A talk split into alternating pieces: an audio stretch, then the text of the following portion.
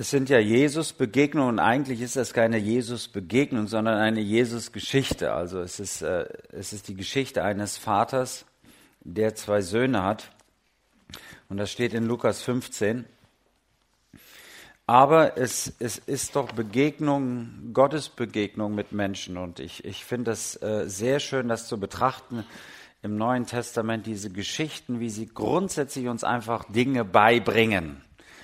Und äh, die Geschichte vom verlorenen Sohn ist eigentlich eine doppelte Geschichte. Es sind ja zwei Söhne. Es gibt diesen jüngeren Rebellen und es gibt den älteren und den Pflichtbewussten. Und äh, wenn ich hier in den Raum schaue, dann sind das alles die zweiten Söhne und Töchter. Und das wird also jetzt eine langweilige Stunde, aber da müssen wir halt jetzt durch. Und dann können wir jetzt mal graben in unserem Gehirn, wo die Rebellen unsere Nachbarn sind, ja, oder Geschwister oder Verwandte, wo ich sage, genau so sind die. Und dann, und dann gebe ich mir jetzt mächtig Mühe, mal bei euch ein paar Rebellen rauszukitzeln. Mal sehen, ob da vielleicht auch noch der ein oder andere Rebell drunter verborgen ist. Und es ist ganz wichtig, dass wir uns die Mühe heute machen mit diesem, äh, ja, oft zitierten rebellischen Sohn mit dem verlorenen Sohn, damit wir morgen, und das kann ich euch schon sagen, morgen wird es denn hochinteressant, wenn wir die beiden Söhne vergleichen werden. Und da schließt sich denn die Schlinge. Also es lohnt sich genau hinzuhören und zu gucken, wie sich das Ganze entfaltet. Und ich wollte das so in Ruhe machen, dass ich daraus wirklich zwei Einheiten gemacht habe. Also ihr müsstet, wenn es geht, es morgen einrichten, nochmal zu kommen. Äh, und es geht um diesen rebellischen Sohn. Das ist sehr bekannt. Und ich habe das mal genannt, wie viel Freiheit braucht der Mensch? Das heißt, dieser junge Mann äh, braucht ja Freiheit. Der will ja raus. Der will ja auf den Putz hauen. Und äh, ich nenne das mal so eine Abfolge von drei Dingen. Es ist ziemlich leicht, äh, sich Dinge von Gott zu erbeten. Das ist ja ein Bild zwischen Vater und Sohn, ist ja eigentlich ein Bild zwischen Gott, Vater und dem Menschen, uns Menschen. Und da heißt es in Lukas 15, Vers 12, und der Jüngere von ihnen sprach zu dem Vater, Gib mir, Vater, das Erbteil, das mir zusteht. Und dann ist es so, und der, und der Vater teilte Hab und Gut unter sie. Das ist schon mal wichtig für morgen dass in dem Moment der Vater sozusagen sein, sein Erbe überschrieb. Er hat die beiden schon beschenkt. Und er hat dem Jüngeren das gegeben, aber in dem Moment auch dem Älteren sein Teil. Er gab, heißt es da, und er teilte Hab und Gut unter sie. Überliest man diese kleine Sache. Aber wir bleiben bei dem Jüngeren. Und es ist ganz schnell zu sagen, gib mir. Gib mir, gib mir, gib mir. Das ist so, wie wir ähm, ähm, groß werden. Ich will das haben, ich will Erfolg, ich will Geld, ich will gesund bleiben, ich will Beziehungen haben, ich will Freundschaft haben, ich will ein gutes Leben haben und gib mir, was mir zusteht. Das ist auch interessant. Für den Jungen kam das gar nicht in die Denke, dass das im Vater gehört oder dass man verantwortlich mit Besitz umgeht, sondern sagt, gib mir, was mir gehört. Das steht mir zu. Und es ist eine sehr eigenartige Sache bei uns Menschen, dass wir mit größter Selbstverständlich davon ausgehen, dass es meine Gesundheit ist. Es ist meine Arbeit, es ist mein Besitz, es ist meine Fähigkeit. Das gehört mir, das steht mir zu. Gibt es ein englisches Lied, das heißt I know what I want and I want it now. Ich weiß, was ich will und ich will es jetzt. Und klagt das sofort ein. Und dann, wenn man das hat, und die meisten von uns im Westeuropa haben reich, haben, sind reich, haben eine Bildung, äh, sind gut ausgerüstet und haben alles, dann hauen wir es auf den Putz und es ist auch richtig leicht, die Dinge zu verprassen. Da heißt es in Vers 13, nicht lange danach sammelte der jüngere Sohn alles zusammen und zog in ein fernes Land und dort brachte er sein Erbteil durch mit Prassen. Was steht denn, gibt es da andere Übersetzungen? Prassen ist ja noch ein altes Wort. Oder was anderes? Er fing es an zu verschleudern, genau. In Saus und Braus, ja. Und da gibt's so ein, da gibt's so ein Liedermacher in Deutsch, der heißt Bauser, in Saus und Bauser. Der hat auch alles rausgehauen. Also, äh, der singt dann, da habe ich in jeder Stadt ein Mädchen und feier da rum und dann, dann fährt er mit Rolls Royce rum und hat seine Rolex und dann ist er oben in den Penthäusern und er verschleudert das Geld. Das ist so das Lied. Das ist so das Thema. Und man will das alles haben und raushauen. Es ist ziemlich leicht so zu leben. Es ist aber nicht so leicht, wenn sich plötzlich die Dinge verändern. Dann, dann wird's unangenehm für so ein Leben. Ich war in der Schule, ähm, ja, natürlich war ich in der Schule, musste ich ja, nicht freiwillig, aber ich musste da zur Schule und da kam man so ins Gespräch und dann sagte mein 16-jähriger Freund, ich bin bis jetzt ohne Gott durchs Leben gekommen, dann brauche ich ihn für den Rest auch nicht mehr. Das ist, was ein 16-Jähriger denkt. Da hat man ja schon Halbzeit im Leben. Das ist das meiste ja schon rum. Und wenn ich bis 16 alles schon geschafft habe ohne Gott, dann werde ich die anderen paar Jährchen auch noch ohne Gott hinkriegen.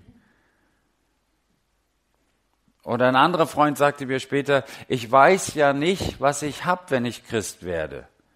Ich weiß, was ich verliere, wenn ich Christ werde. Aber ich weiß nicht, was ich bekomme. Und das fand ich mal eine richtig ehrliche Antwort. Denn der war ein Schlawiner, der hatte mehrere Freundinnen, der hat den Staat betuckt, also nicht immer seine anständige Steuererklärung geschrieben. Der hat die Leute mal hintergangen, der hat geschäftlich mal getrickst.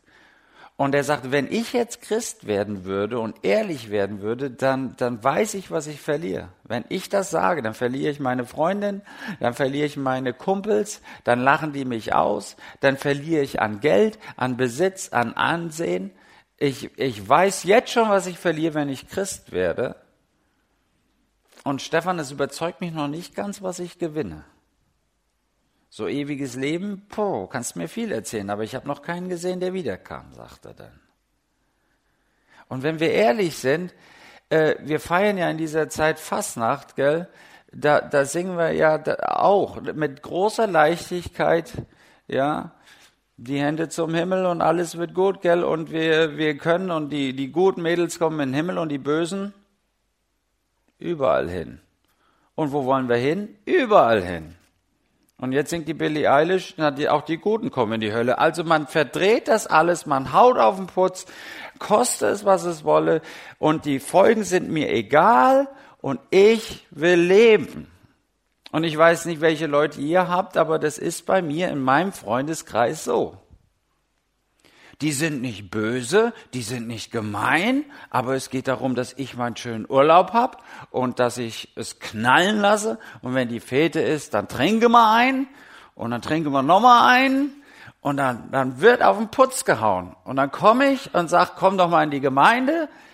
Wir haben auch einen Hagebuttentee und bei uns kannst du morgens um 10 Uhr schon in der harten Bank sitzen. Und da sagen die, nee, lass mal. Und die sind alle so auf dem rebellischen Trip und dann müssen wir doch mal ehrlich sein, das ist doch die Realität. Und da sitzen wir mal da und sagen, oh, das ist aber so schön bei uns. Und die sagen, jo, mach du mal. Das fing schon damals in der Schule an. Ich war im Schülerbibelkreis. Ich weiß nicht, ob man das hier kennt. Wer kennt einen Schülerbibelkreis? Ja, da, da, da, war, da war ich noch, noch lieber, gell? Also da mussten wir vier, fünf Mal in der Woche in der Pause in der Schule haben wir die Bibel zusammen gelesen. Das war mit der Oberstufe war ich drin, für die Unterstufe habe ich das gemacht. Und dann gab es noch mal einen Gebetskreis am Mittwoch, weil da war ja noch ein Tag übrig in der Woche. Also wir waren richtig fromm. Und wir saßen in der Pause im, Schu im Schülerzimmer und haben gebetet. Und die Coolen waren draußen und haben geraucht. So sah es aus. Und dann gab es halt einen Jugendkreis oder man konnte am Wochenende auf die Feten gehen. Und du hast die Leute von der Straße nicht gekriegt. Wir sitzen im Kreis und singen Lieder. Die haben sich einmal da rein verirrt und kamen nie wieder. Die sagen, das ist nicht meine Welt. Und die waren rebellisch drauf und haben sie es krachen lassen. Und das ist zumindest mein Bekanntenkreis. Es tut mir leid, dass ich das erzählen muss, aber es ist so. Das ist meine Kenntnis. Und ich komme zwar aus einem kleinen Dorf wie Obernhof, aber da gibt's Weinbau. Und da lässt man sich's gut leben, gell? Und da hat man das Leben schön genossen. Und dann, dann gab es ja auch einen Posaunenchor, einen CVM-Posaunenchor. Da wurde auch gern getrunken. Und da war mal das Fässchen unbeaufsichtigt. Das gab es umsonst. Dann muss man das ja auch mal probieren. Dann haben die Alten, die haben in ihrer Ecke gesessen und ich war immer am Probe probieren, wie das im Fässchen. Wenn ich gewusst hätte, wäre ein Krombacher, dann wäre ich noch öfter gegangen. Auf jeden Fall, ich war ganz oft da. Im christlichen Posaunenchor und war zum ersten Mal betuddelt. Und, und so war das Leben. Und dann war ich bei der Bundeswehr. Und da haben die gesoffen, aber da habe ich nichts gemacht. Und dann habe ich Theologie studiert. Und was haben wir als erstes gemacht? Einen Stock, einen Kasten Bier auf den Stock genommen.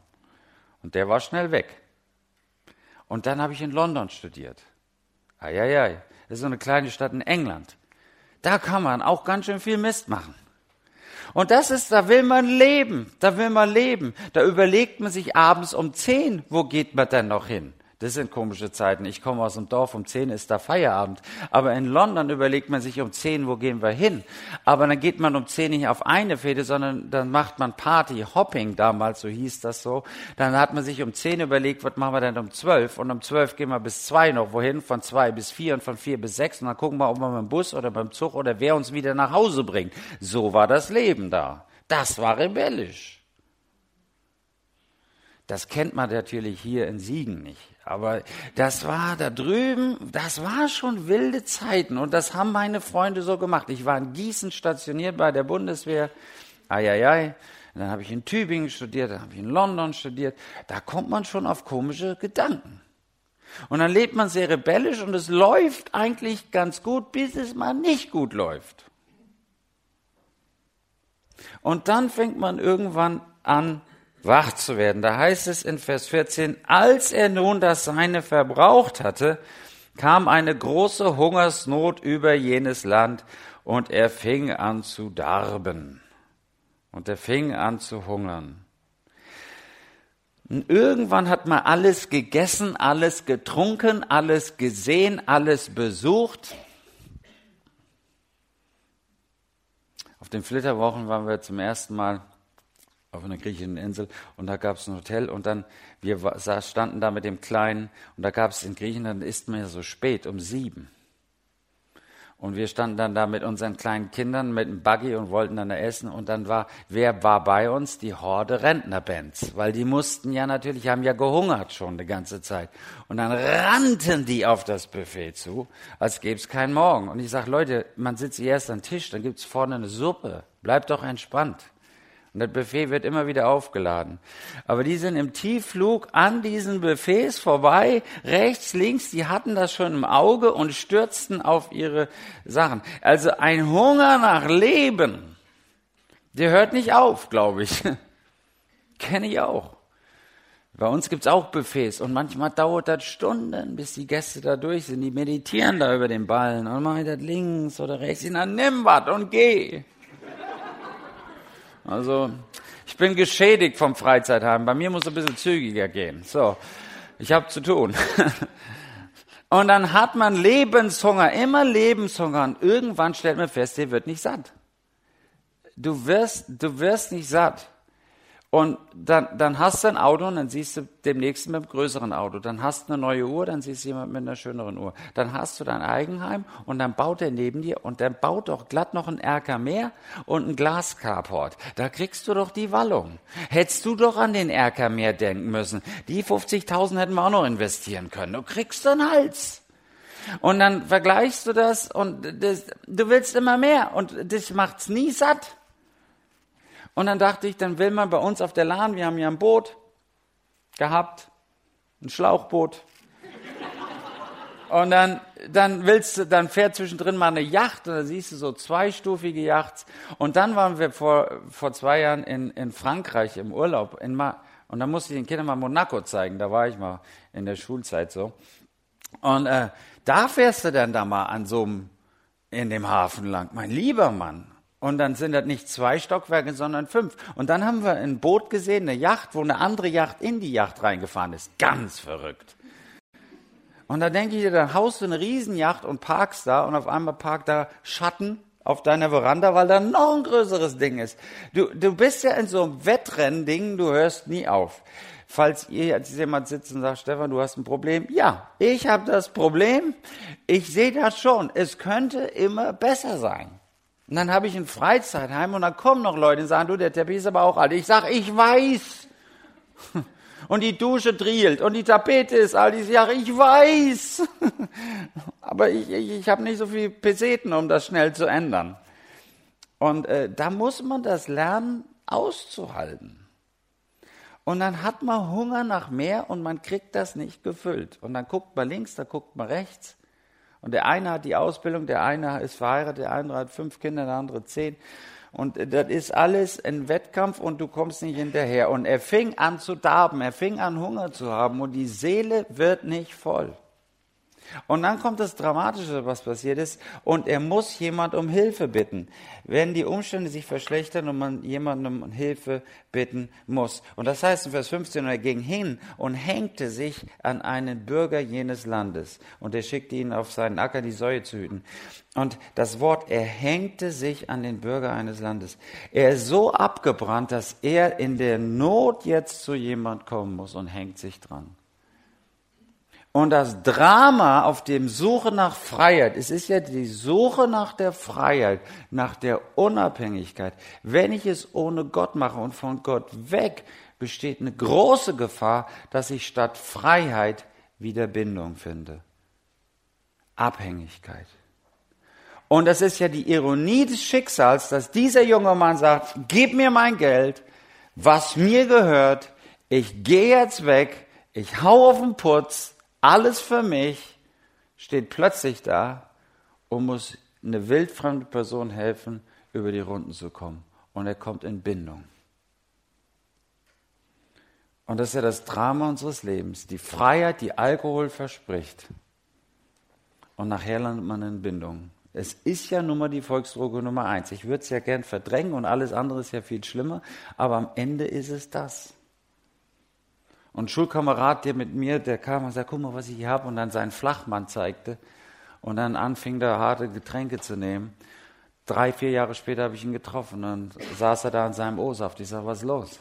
Ja, bin Alkoholiker, ich darf nichts mehr trinken. Und das, was Freiheit versprach, hat ihn plötzlich geknechtet.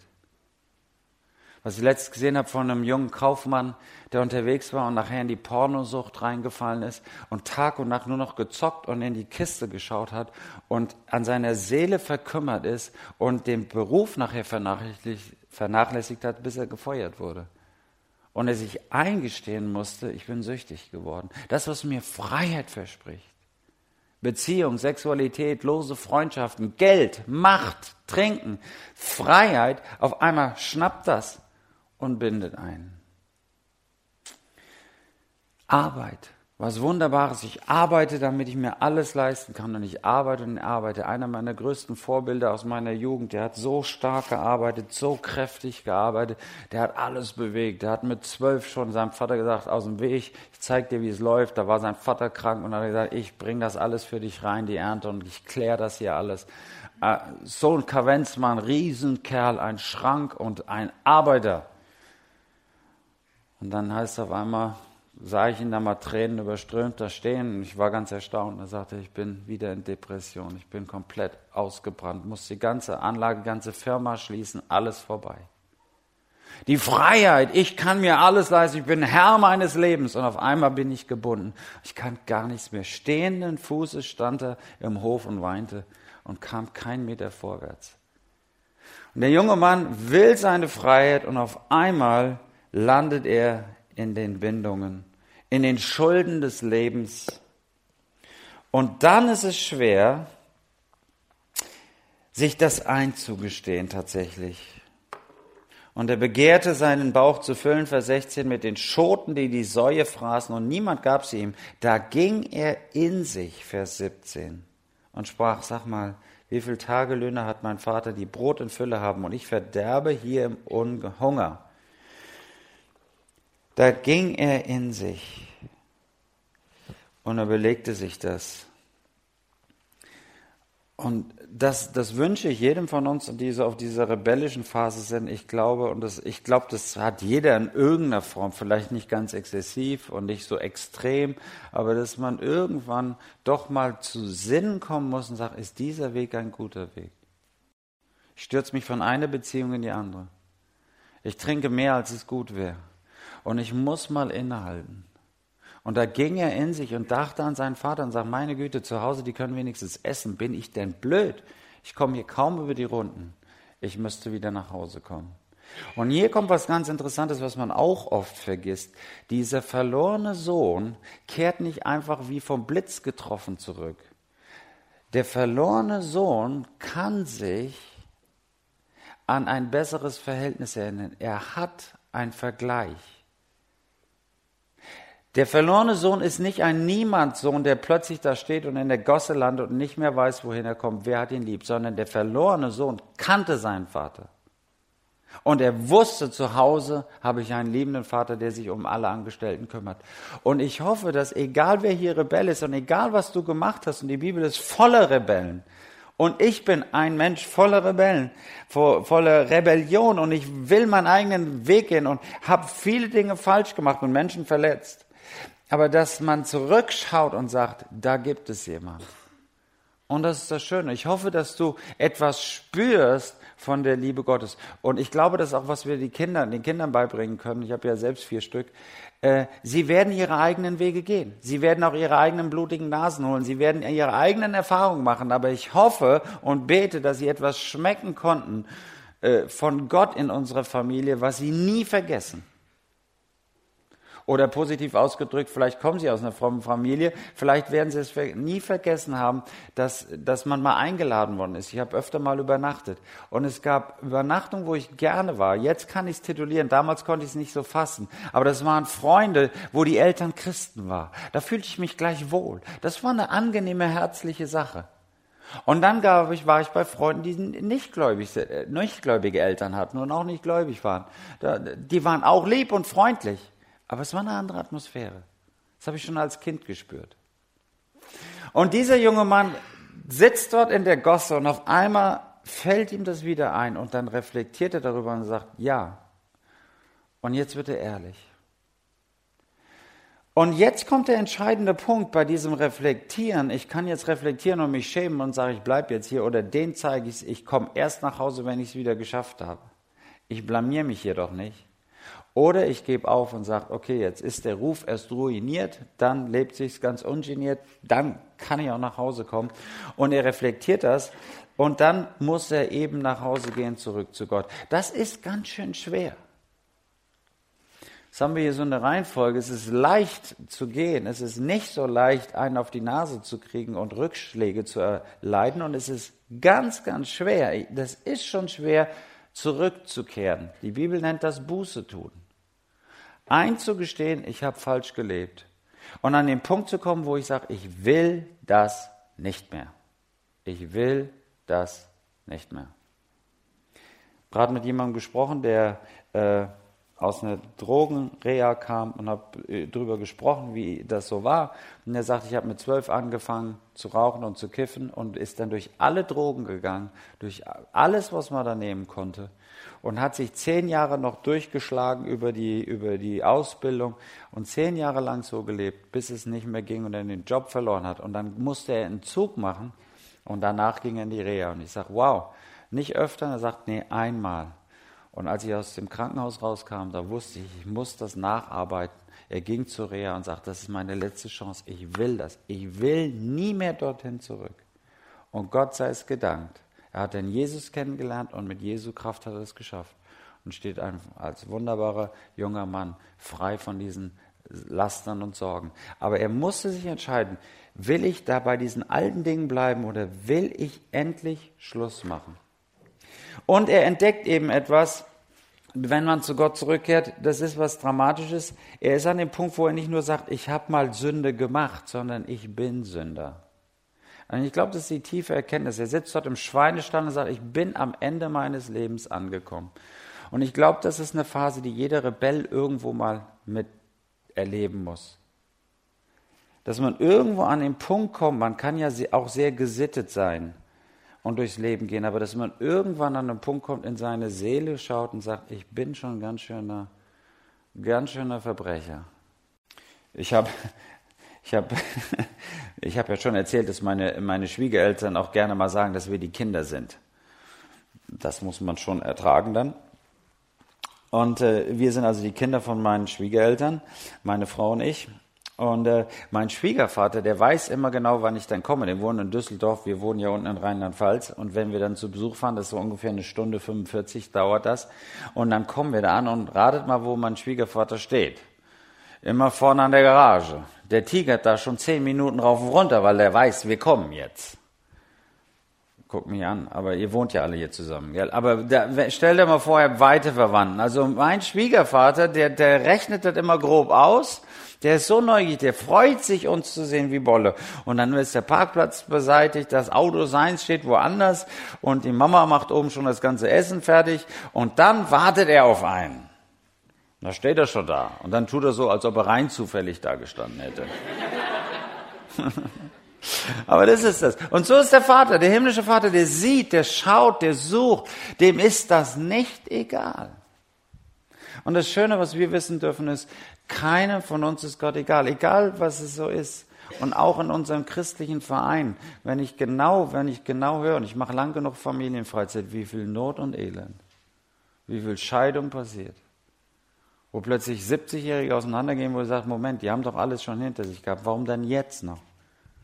Wo junge Ehen auseinandergehen, wo Fremdes einbricht in die Beziehung, wo die Kinder durchdrehen, wo alles schwierig ist. Und Gott ist das nicht egal. Er sieht jeden Einzelnen. Er sieht jeden Einzelnen. Er freut sich, wenn du wiederkommst. Und das ist das Schöne. Und er sieht ihn kommen und es jammerte ihn. Das ist so ein ganz kleines, der ganz kleiner Begriff da drin. Und er, er machte sich auf und als der Vater ihn sah, von weitem jammerte es ihn, jammerte es ihn. Das heißt, der Vater hat Mitleid. Ups, falsche Richtung der hat Mitleid mit dem Sohn. Und ähm, im Prinzip, er ihn jammerte, das ist im, im Griechischen so ein Begriff, ihn dreht es den Magen um, als er den Sohn sah. Und wisst ihr, das ist was sehr Schönes. Ich, ich bin so ein, so ein sturer Bock dann auch. Ich kann dann sehr unbarmherzig barmherzig sein. So, wenn jemand kommt, so, ja, da räum auch auf. Herzlich willkommen zu Hause, du weißt ja, wo die Dusche ist. Äh, das ist so bei mir. Aber der himmlische Vater, den, den jammert's, als er den Sohn sieht. Das heißt, die Not des Sohnes wird seine Not. Er nimmt ein Stück weit dieses Leiden auf sich. Natürlich wissen wir am Ende, wer unsere Not auf sich nimmt. Das ist ja Jesus. Er nahm auf sich unsere Schuld. Ist das nicht schön? Er nimmt das ganze Drama auf sich und hier ist der Vater, es jammerte ihn, er nimmt es auf sich und er nimmt ihn an. Er begegnet nicht mit Hass oder mit Kälte oder mit Wut, sondern er schimpft nicht, er nimmt ihn an.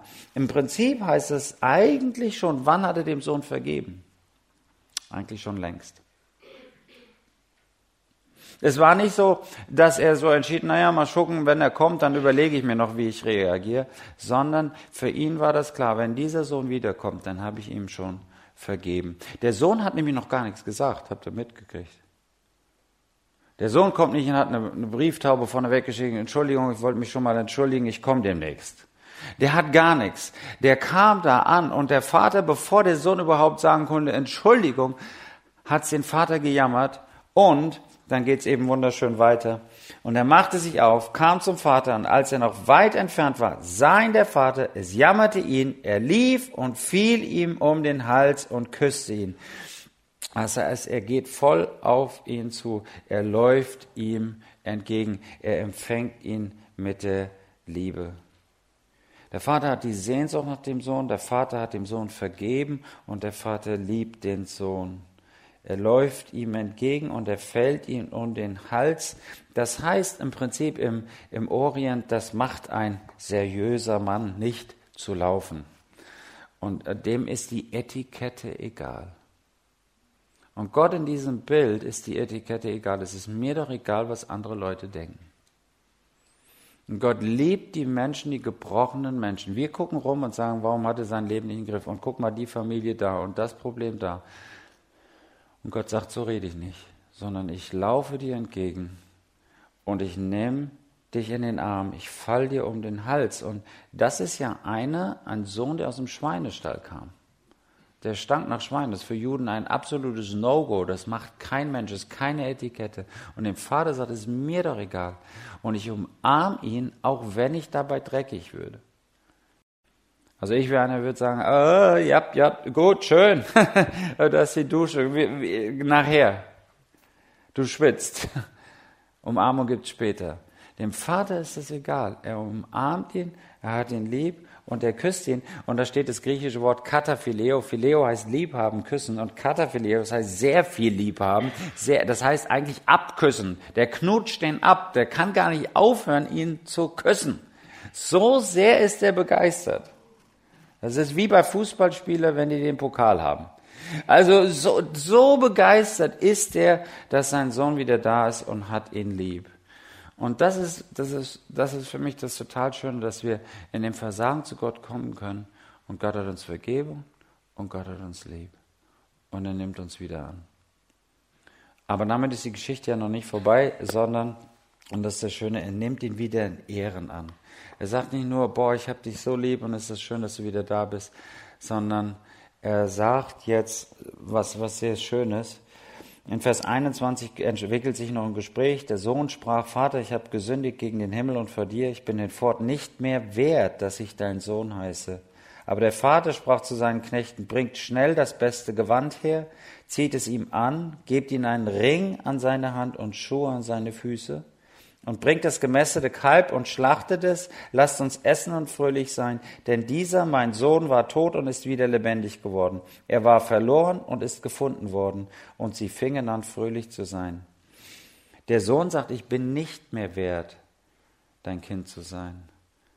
Und der Vater ehrt ihn und setzt ihn wieder als Kind ein.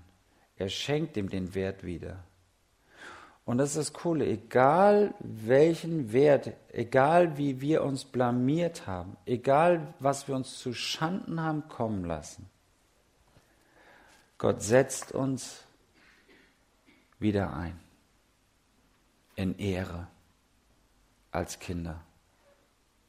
Und das kann die rebellische Phase sein, das kann furchtbares Unglück sein, Unheil sein eine zerrissene Beziehung oder ich habe mit jemandem gesprochen, der am Sonntag mal nicht auf der Autobahn aufgefasst hat, einen Unfall gemacht hat und jemand kam zu Tode.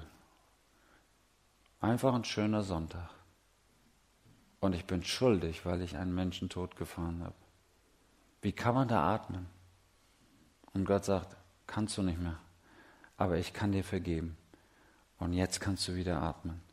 Egal was dir passiert ist, egal was du gemacht hast, egal wo du gelandet bist, egal aus welchem Schweinestall übertragen gesehen wir kommen. Der Vater nimmt ihn, reinigt ihn, schenkt ihm das Gewand. Das Gewand etwas, was die Scham bedeckt. Den Ring, den Familienring, um wieder zu sagen, du bist wieder eingesetzt. Die Schuhe, die wieder Schutz birgen und bieten und dann das Festmahl. Alles Schöne, das könnte man noch ausinterpretieren, das machen wir jetzt nicht. Aber er setzt ihn wieder ein in Amt und Würden. Und, und, und das ist groß, dass wir das verinnerlichen, dass wir wieder atmen dürfen, dass wir wieder in die Familie gehören. Und ich hoffe, dass du das erlebt hast, gerade die Rebellen unter uns, egal, die sagen, hoffentlich fragt mich keiner. Manchmal geht man ja in Gottesdienst, hat dann gerade so richtig Zoff in der Verwandtschaft, hat so richtig gekracht in der Familie. Man hat sich wieder über eine Erbschaft gestritten. Dinge, die die Welt nicht braucht. Eine blöde Tuja, die in den anderen Garten gefallen ist. Und es hat einfach einen Streit gegeben, als gäbe es keinen Morgen. Und man kommt dann manchmal in den Gottesdienst rein und setzt sich hinten rein und sagt, hoffentlich spricht mich keiner an. Und bevor das letzte Amen verklungen ist, springt man wieder raus, damit keiner mich anredet. Und ich bin so beschämt und ich, ich krieg die Augen nicht auf. Und dass wir dann lernen, zu Gott zu kommen sagen, Herr, vergib, was ich falsch gemacht habe. Ich komme mit meinem Dreck und es tut mir leid, ich bin eigentlich nicht mehr wert. Und Gott wird sagen, doch, du bist es. Und ich setze dich wieder ein als mein Kind. Und äh, das ist was Großartiges. Und dann sagt der Vater, und jetzt lasst uns noch feiern. Das ist schon ein bisschen eigenartig. Gell? Und jetzt noch eine Fete. Also wenn ich Vater gewesen wäre und mein Sohn hätte das Auto kaputt gefahren, hätte ich gesagt, sehr schön. Naja gut, wir haben das mal kurz überflogen, 4000 Euro. Wenn du da monatlich abzahlst, dann kommen wir dann schon irgendwann hin, gell? Bis dahin wünsche ich dir viel Spaß und gutes Arbeiten. Also meine Sache. Und dieser Vater sagt, lasst uns feiern. Und wisst ihr, was das heißt? Der Vater ist wirklich gut mit dem Kind. Der Vater ist seinem Sohn wieder gut. Das finde ich hier so schön. Er nimmt ihn in Ehren an. Er wird wieder als Sohn eingesetzt und der Vater feiert mit ihm. Und weißt du, dass Gott mit dir feiern möchte? Wir hatten das schon gestern beim Zachäus. Gott möchte mit dir feiern. Und viele Leute kommen zu diesem Punkt, dass wir wissen, Gott hat Mitleid mit mir, Gott hat mir vielleicht vergeben, aber so, so kann es ja nicht sein, dass wir jetzt noch feiern. Da möchte ich euch noch eine Geschichte aus meiner Familie erzählen, meine Frau und ich. Wenn wir manchmal, wie soll ich sagen, wenn wir manchmal diskutieren, äh, dann ist das manchmal nicht so schön. Und dann will ich abends schlafen. Und dann liegt man da und dann ist das sehr schlecht einzuschlafen, wenn man vorher noch diskutiert hat. Und dann muss man ja irgendwie da wieder Ruhe in den Karton kriegen und dann sagt man dann so ganz, äh, Entschuldigung. Und, und dann sagt Sie auch? Okay. Ich auch? Okay. Dann haben wir Entschuldigung. Also, so, kann ich endlich in Ruhe schlafen. So. Äh, und Entschuldigung ist ja schon mal nicht schlecht, aber Entschuldigung ist wie, na gut, wir schießen jetzt hier nicht weiter, aber ich merke mir das Argument und das packe ich in den Keller und wenn du nochmal sowas machst, hol ich es wieder raus. Aber jetzt ist Entschuldigung. Das ist so Entschuldigung. Und dann sagt meine Frau noch was anderes. Sie sagt dann irgendwann, ist eigentlich komisch, dass meine Frau das immer sagen muss. Äh, dann sagt meine Frau, sind wir uns eigentlich wieder gut? Und ich sage, das ist ja noch mal um Welten besser, oder? Kennt ihr den Unterschied? So, Entschuldigung, Vergebung, jetzt müssen wir aber auch schlafen. Oder zu dem, hey, sind wir uns wieder gut? Ist das, ist das wieder okay zwischen uns? Versteht ihr? Das ist also, Vielleicht gucken einige, die jetzt nicht verheiratet sind. Aber die, die das vielleicht sind, die könnten das jetzt wissen. Es ist um Welten besser, weil man sagt, wir sind uns wieder gut. Wenn meine Frau mir sagt, es ist wieder gut, oh, da geht oh, das Herz wieder auf, so nach dem Motto, dann hatten wir wahrscheinlich gar keine Diskussion heute. Es ist nichts passiert. Ein neues weißes Blatt beginnt und wir haben uns lieb und wir können uns wieder in die Augen schauen, wir können feiern und fröhlich sein. Das ist, sind wir uns wieder gut. Oder? Ich hoffe, das habe ich jetzt genug illustriert. Und seht ihr, das Drama, ich mache ja nicht Eheberatung hier, sondern das Drama ist, es ist Christusberatung. Viele Leute sagen, ich weiß, dass der Herr mir vergeben hat, aber ich bin mir da nicht so sicher. Und ich muss noch erst nacharbeiten. Und ich weiß nicht, ob er mir gut ist. Und das kann ich mir selbst nicht vergeben. Und das war ja wirklich so schlimm. Und das dauert, jetzt muss ich erst mal drei Monate fasten, fünf Jahre lang spenden und dann wird der Herr mich irgendwann wieder lieb haben. Nein, der Herr ist dir wieder gut. Das ist die Geschichte des verlorenen Sohnes. Egal, was du gemacht hast, wenn du wieder zu ihm zurückkommst, nimmt er dich an und ist dir wieder gut. Und das wünsche ich euch, dass ihr das in eurem Leben wieder erlebt und dass die Gesichter wieder hochgehen, die Schulter wieder hoch und wir wieder atmen können und wieder lachen können und wieder fröhlich in den Gottesdienst gehen können, nach vorne in die erste Reihe und von Herzen singen und die anderen doch denken können, was sie wollen. Aber ich weiß, Gott ist mir gut. Und Gott hat mir alles vergeben und Gott hat mich lieb. Und ich bin wieder sein Kind. Das ist der Rebell. Und morgen kommt der andere dran. Ich kenne den gut, den Rebell. Aber ich weiß auch, Gott ist mir wieder gut. Amen. Ich möchte noch beten. Herr Jesus, ich möchte dich bitten, dass du jeden von uns berührst und in den stillen Momenten unseres Innehaltens zu uns sprichst und zu dir ziehst. Du weißt doch, Herr, wer wie ein Rebell ist und gerade sich hineingearbeitet hat in so einen Schweinestall, in das letzte Loch, in die letzte verbitterte Ecke des Lebens, in die Zweifel, in die Ärgernisse, in die Verbitterung, in die Schuld, in die Scham. Und ich danke dir, Herr, dass wir von diesem verlorenen Sohn lernen dürfen, zurückzukommen. Danke, dass du schon auf uns wartest. Danke, dass du uns immer begleitet hast und gesehen hast. Danke, dass du auf uns zukommst. Danke, dass du uns vergibst. Danke, dass du uns liebst. Danke, dass du uns umarmst. Und danke, dass du uns ehrst und wieder einsetzt als deine Kinder. Und danke, dass du mit uns feiern möchtest und dass du uns gut bist. Amen. Amen.